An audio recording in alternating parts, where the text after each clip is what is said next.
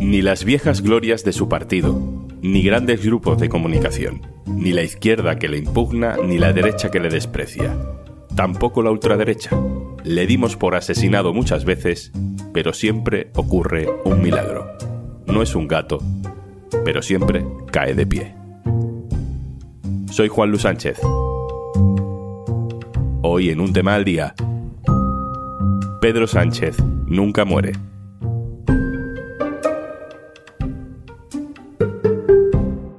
Una cosa antes de empezar. Hola, soy Juanjo de Podimo. Sabes que Podimo es una app en la que puedes escuchar un montón de podcasts de True Crime, conversaciones loquísimas, entrevistas, humor, vamos, un poco de todo. Y por ser oyente de un tema al día, te regalamos 60 días para que puedas escucharlo todo gratis.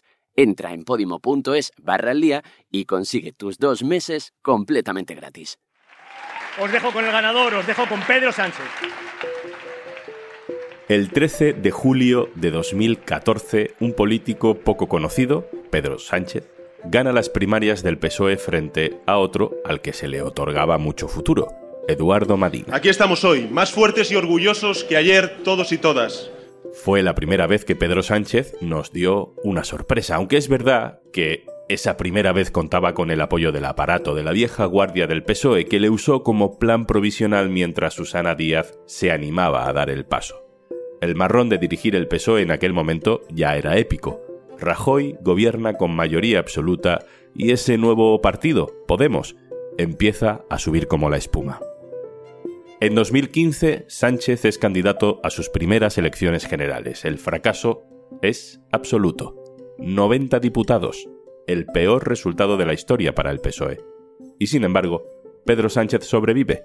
Para seguir flotando, intenta abrazarse con Albert Rivera y también convencer a Podemos de que lo apoye. Abandonar el verbo vetar y abrazar el verbo acordar.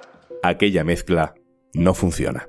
Votos a favor del candidato 131, votos en contra 219, abstenciones ninguna y al no haberse alcanzado la mayoría requerida y en consecuencia al no haberse otorgado la confianza de la Cámara para la investidura. Hay bloqueo institucional. Vemos por primera vez algo que veríamos más veces. Hay que repetir las elecciones. Vamos por junio de 2016. En Madrid gobierna Carmena, en Barcelona gobierna Colau, en media España la nueva izquierda está de moda. Podemos amenaza con el sorpaso. Si había pasado en Grecia, ¿por qué en España no? Resultado de las elecciones, el PSOE cae más todavía, hasta los 85 diputados. No hay sorpaso, pero casi. El resultado es terrible. PP y Ciudadanos tienen un pacto de gobierno. Solo necesitan la abstención de un PSOE en horas bajas. Y aquí es donde Pedro Sánchez se convierte en Pedro Sánchez. Y yo le digo, no es no. Señor Rajoy, no es no. El secretario general, que solo lleva al frente del partido dos años y que ha encadenado dos resultados históricamente muy malos, se revuelve sobre lo que se llama el aparato del partido.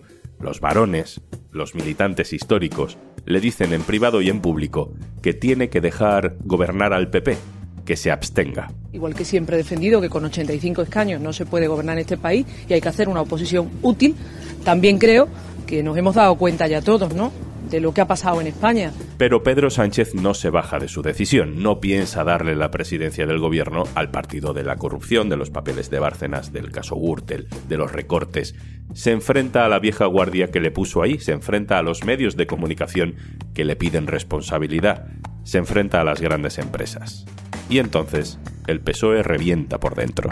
Pues mire, en este momento la única autoridad que existe en el PSOE es la presidenta del Comité Federal, que les guste o no a alguno, soy yo, porque me eligieron mis compañeros y mis compañeras en el Comité Federal. En un dramático Comité Federal en Madrid, el aparato le fuerza a dimitir por no facilitar la investidura de Mariano Rajoy. Y por tanto he anunciado al Comité Federal la dimisión de la Comisión Ejecutiva Federal y también de mi persona como secretario general. Esas parecían ser las últimas palabras de Pedro Sánchez en la política. Estaba ahí, más o menos como un títere, y le echaban por no dejarse manejar. Pero con las bases del PSOE en estado de shock, justo en el día en el que Mariano Rajoy sería investido presidente gracias a la abstención del PSOE, el diputado Pedro Sánchez dice que él no piensa abstenerse y que para no hacerlo renuncia a su escaño. Y anuncia algo más. Y anuncio que a partir del lunes cojo mi coche para recorrer de nuevo todos los rincones de España y escuchar a quienes no han sido escuchados, que son los militantes y los votantes de izquierdas de nuestro país. Pedro Sánchez no se rinde. El camino nos lleva a mayo de 2017, debate entre los candidatos a las primarias del partido, Susana Díaz, Pachi López y Pedro Sánchez. Tu problema no soy yo, Pedro. Tu problema eres tú. Podría recordar también que el 3 de octubre de No 2013 mientas, Pedro, Susana pues culpó a Zapatero en, una, No mientas, en un desayuno, culpó a Zapatero. por- Los medios de referencia progresista, las grandes empresas, el centro derecha, todo el poder confiaba en la victoria de Susana Díaz. ¿Quién le iba a poder ganar un pulso a toda la fuerza institucional del PSOE? ¿Quién iba a doblegar a la gran baronesa de las mayorías en Andalucía? Pedro Sánchez. Quería agradecer, en primer lugar, a los 200.000 afiliados y afiliadas que con su voto habéis hecho hoy del Partido Socialista un partido más grande, más creíble, un Partido Socialista ganador. Trasladar mi agradecimiento a, Susana y a Pachi, porque desde sí, sí, sí, hay que hacerlo.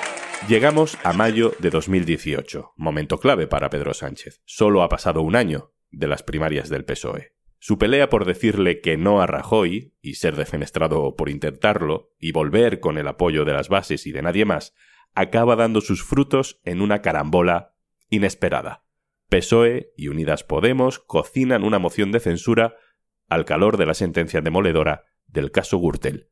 El 1 de junio de 2018, Pedro Sánchez se convierte en el primer presidente del gobierno nombrado por moción de censura, y ni siquiera era diputado, porque su partido le había expulsado.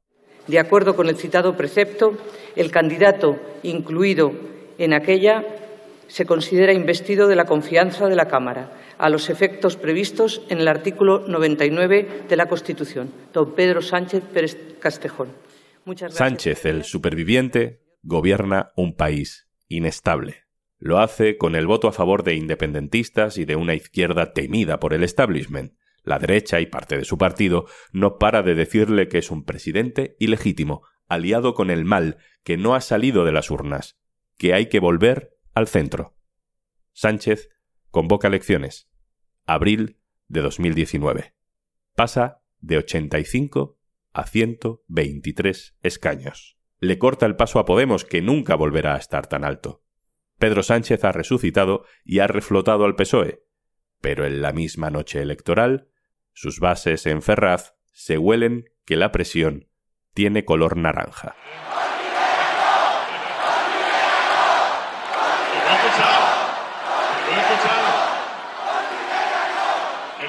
Efectivamente, con Albert Rivera, a pesar de los abrazos del pasado, no fue.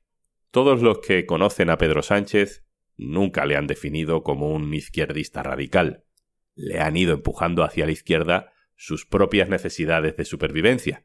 Primero, por el rechazo del partido, después, por el rechazo de Ciudadanos. Pedro Sánchez se aproximaba a su reto más complicado, un campo de minas en su único camino hacia la presidencia. Ponerse de acuerdo con Pablo Iglesias. Ahí estuvo a punto de naufragar pues tendría que haber aceptado, por ejemplo, que el ministro de Hacienda, el ministro de la Política Energética o el ministro que se encarga de las pensiones en nuestro país, de la seguridad social, fuera pues una persona del círculo cercano y de confianza del señor Iglesias con poca experiencia política o de gestión pública. Bien, yo sería presidente del gobierno y tengo que reconocerle que sería un presidente del gobierno que no dormiría por la noche. PSOE y Unidas Podemos se desangran públicamente negociando gobierno, no consiguen acuerdo, parece la gran oportunidad perdida, el final de Sánchez. En 2019 también tenemos repetición electoral. Eso la izquierda no lo iba a perdonar, pero lo perdonaron. Y gracias Pablo también por eh, la generosidad y por la responsabilidad que hemos demostrado todos en el interés general de nuestro país. Gracias de verdad.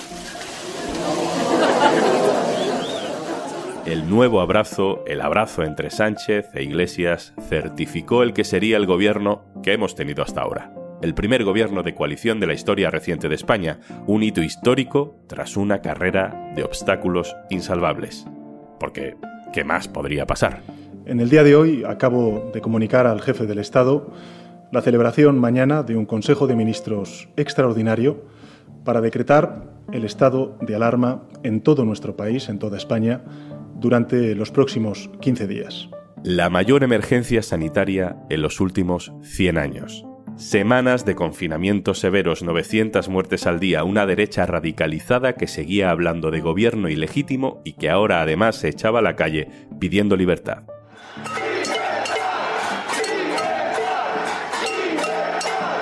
Muchos gobiernos del mundo sucumbieron, tarde o temprano, a la gestión de la pandemia. El de Pedro Sánchez no. Pero a Pedro Sánchez sí que le dimitió un vicepresidente del partido con el que gobernaba en coalición, partiendo su gobierno en tres. PSOE, Yolanda y Podemos. Pedro Sánchez indultó a los líderes independentistas condenados a la cárcel por sedición y reformó el Código Penal para rebajar las penas del procés de Cataluña. Y luego vino una guerra, precisamente una guerra, precisamente la OTAN encima de la mesa. Primero nos dijeron que no íbamos a mandar nunca material ofensivo. Después nos dijeron que sí, que había que mandar misiles antiaéreos. Después que íbamos a mandar tanques. Ahora que tenemos que mandar también cazas. ¿Qué es lo siguiente? ¿Soldados españoles en Ucrania? No solo por la guerra, desde la izquierda aumentaba el desgaste. Desde dentro de su propio gobierno, Surgen críticas por la vivienda, por las leyes feministas, por la gestión de las muertes en la frontera, por plegarse ante Marruecos. Porque, insisto, ha sido un asalto violento, bien organizado, bien perpetrado y en este caso yo creo que bien resuelto por parte eh, de, los dos, eh, de los dos cuerpos de, de seguridad, tanto en España como en Marruecos.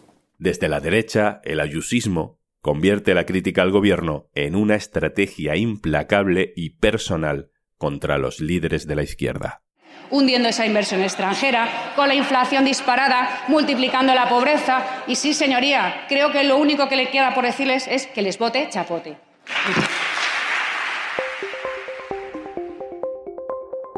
A Pedro Sánchez se le nota el cansancio. A veces reacciona como si no supiera bien cómo combatir esa guerra cultural. Está desorientado. A mí, donde me pongan un chuletón al punto, eso es imbatible. El presidente se apoya en el trabajo de Yolanda Díaz y juntos presumen de gestión económica. Los datos les respaldan. Pero llegan las elecciones del 28 de mayo y la debacle municipal y autonómica es total.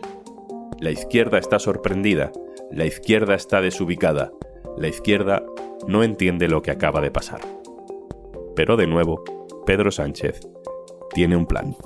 Acabo de mantener eh, un despacho con Su Majestad el Rey, en el que he comunicado al jefe del Estado la decisión de convocar un Consejo de Ministros esta misma tarde para disolver las Cortes y proceder a la convocatoria de las elecciones generales en uso de la prerrogativa que la Constitución atribuye al presidente del Gobierno. En esta embarrada campaña electoral hemos visto al peor Pedro Sánchez, al que parecía muerto, al del debate con Feijó, y al mejor, al que sabe usar la fuerza de sus enemigos a su favor. Y me dijo, menudo friki, Pedro Sánchez. Y yo dije, pues sus motivos tendrá para cambiar el ¿Pero dijo Pedro Sánchez o Perro Sánchez? No, no. soy muy consciente, hay un meme que me encanta. Es el de más sabe Perro Sánchez por Sánchez que por Perro. No, por Perro que por Sánchez. Las encuestas decían que una mayoría absoluta de PP y Vox era inevitable. No contaban con el fenómeno del hombre que pidió el 155 y luego indultó a los independentistas el líder de paja del aparato que acabó prendiendo fuego al viejo PSOE, al amigo de Ciudadanos capaz de reformar las pensiones con Bildu, al presidente más sorprendente que ha tenido España. Gracias a todos los millones de votantes, a los más de 7 millones de personas que han votado al Partido Socialista Obrero Español. Hemos sacado más votos, más escaños y más porcentaje que hace cuatro años. Gracias de corazón.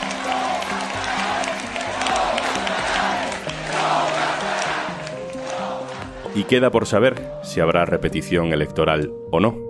Pero lo que sí sabemos es que Perro Sánchez no es un gato, pero siempre cae de pie. Y antes de marcharnos... Porque escuchas durante un viaje con muchos túneles, en un avión de muchas horas o en un tren con poca cobertura.